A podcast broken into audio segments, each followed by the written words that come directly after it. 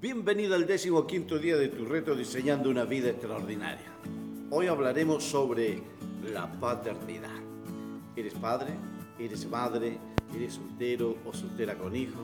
Si no tienes hijos no te preocupes porque fuiste niño alguna vez y fue parte importante en tu vida. Crear un hijo es una experiencia que no puede ser duplicado y puede ser no la peor, sino tan solo un imprevisto o ser la mejor experiencia de vida. Pero antes, en el día de ayer profundizamos en la aventura amorosa y definimos lo que es un matrimonio. También se entregaron cinco tips para que se transforme en hábito y fortalezca el matrimonio. Volvamos al tema. La paternidad también es una de las prácticas más difíciles en la que se puede traducir en una ingratitud o plenitud en la posteridad de nuestra vida.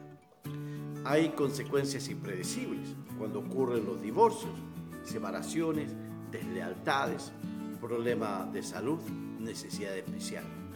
Ser padre, ser madre es una responsabilidad donde una vida de un ser está en nuestras manos, que depende de las 24 horas del día y que aprenden mirando de ti, de tus acciones.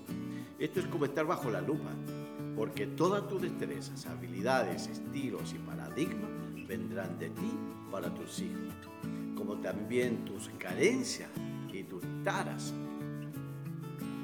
y que de alguna forma en el tiempo alcanzarán a tus hijos. Por lo tanto, se debe tener especial cuidado en la enseñanza de los hijos en tres dimensiones importantes. Número uno, provocar un ambiente seguro. Dos, enseñar lo que necesitan en esta vida para que naveguen en ella. Tres, los padres, primero son padres y después amigos. Por si no te has dado cuenta, que cuando fuma le estás dando permiso para fumar. Cuando dice se le estás dando licencia para que ellos lo digan.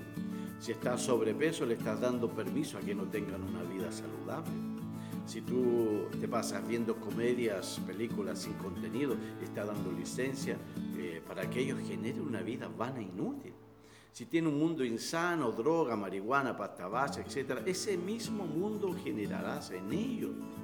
Te puede molestar hasta el enojo mis palabras, porque es un área que produce incomodidad y escosor. Entonces la mejor educación que le puede dar a tus hijos no es si eres pastor para que ellos sean pastores, no es si eres doctor para que ellos sean doctores, sino que ellos tengan una vida extraordinaria en abundancia. Porque el día que algunos de ellos te digan, te odio, no te quiero ver, no los quiero ver, es porque en algo hemos fallado hemos hecho una rotura en sus vidas, consciente o inconscientemente. La cosa es que afectamos a su vida desde niño, cuando de nosotros sacamos peso y orgullo porque le dimos una carrera profesional y exitosa y al lograrlo consideramos que nuestro trabajo ha terminado por ser mayores de edad y a ellos, como si no fuera una prolongación de nosotros mismos. Por favor, en el fondo, si obramos de esta manera, lo que hicimos y lo que estamos haciendo es lo que hizo el sistema con ellos. Entonces erramos en el blanco, porque depende de nosotros cómo ellos naveguen en esta vida, porque esto no es algo que se enseña en la escuela o en la universidad. El sistema educativo le entregó la habilidad de cómo deben pensar, pero tú debes enseñarles en qué pensar. Y el éxito de esta vida dependerá en gran parte de lo que tú le entregues a ellos. La educación es tan solo una herramienta, pero la capacidad de sobrevivir en esta vida se debe aplicar el siguiente refrán. Dale un peso a una persona y comerá por un día. Enséñale a pescar y comerá toda su vida. Dejamos a nuestros hijos que el sistema le enseñe respecto al dinero. ¿Cómo? Estudiando una gran carrera que le genere recursos, pero más vida piensa distinto. Si tiene la oportunidad de estudiar una carrera, hazlo. Pero nosotros enseñamos de dónde viene y cómo se genera la riqueza y qué puede hacer el dinero por ti. ¿No te parece raro que pasemos estudiando décadas para luego graduarnos y pasar toda nuestra vida tratando de ganar dinero y hacer más ricos a otros? Más vida desea que nuestros hijos tengan una vida, una buena vida, pero le enseñamos desde lo que significa tener una buena relación hasta la salud física y emocional y de lo que se requiere para la fortaleza espiritual, para crear abundancia financiera.